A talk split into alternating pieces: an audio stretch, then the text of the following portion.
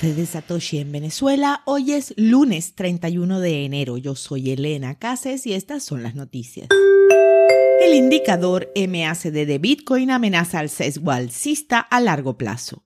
MACD son las siglas en inglés para divergencia de convergencia del promedio móvil y es un indicador de impulso que sostiene una tendencia. Muestra la relación entre dos promedios móviles del precio de un valor. El MACD se calcula restando la media móvil exponencial o EMA de 26 periodos de la EMA de 12 periodos. El resultado de este cálculo es la línea MACD. Luego se traza otra media móvil de nueve días llamada línea de señal en la parte superior del valor MACD que suele funcionar como un desencadenante de señales de compra y venta. Pues bien, el histograma mensual del MACD de Bitcoin ha cruzado por debajo de cero, una llamada señal de venta que indica un cambio de tendencia alcista a bajista en el gráfico de precios de mayor duración hay una señal de venta de MACD mensual no confirmada que respaldaría un sesgo bajista a largo plazo si se confirma junto con un desglose de soporte de 37.400, dijo Katie Stockton, fundadora y socia gerente de Fairled Strategies, en un análisis publicado la semana pasada. Bitcoin cotizaba por debajo de los 37.400 en el momento de la publicación, habiendo roto el soporte a principios de este mes. El MACD debe permanecer negativo hasta el cierre del lunes 31 a las 23.59 hora coordinada universal para confirmar la señal de venta. Los analistas de JP Morgan describen los mayores desafíos para Bitcoin.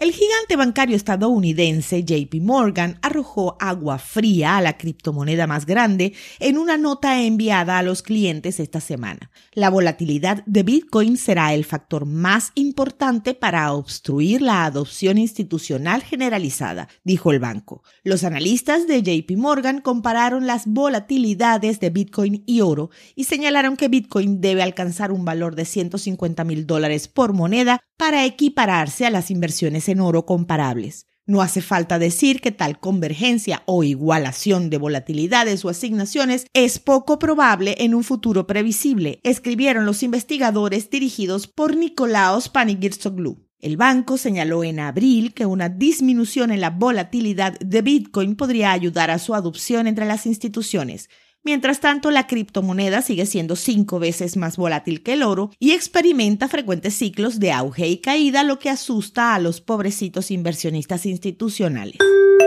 Colombia quiere cobrar más impuestos a Bitcoin. La Dirección de Impuestos y Aduanas Nacionales de Colombia, la DIAN, ha comenzado acciones tendientes a fiscalizar a los contribuyentes que operen con criptomonedas como Bitcoin. La medida apunta a aquellas personas que no hayan declarado sus ingresos por esta actividad en el impuesto sobre la renta y complementarios. En el comunicado de prensa mediante la cual expresó su posición, la DIAN detalló que las operaciones con criptoactivos serán seguidas de cerca por el organismo. Para ello contará con la asistencia de la Organización para la Cooperación y el Desarrollo Económicos, la OCDE, una organización internacional que se dedica a promover políticas para el bienestar de las personas, según su sitio web. A través de un acuerdo entre las partes, Colombia puede intercambiar información fiscal y tributaria con Finlandia, que es la sede de Local Bitcoins. El interés del Estado colombiano en regular las criptomonedas tiene que ver con la alta adopción de Bitcoin y sus pares en ese territorio. Se trata del tercer país del mundo con mayor crecimiento en la adopción del criptoactivo.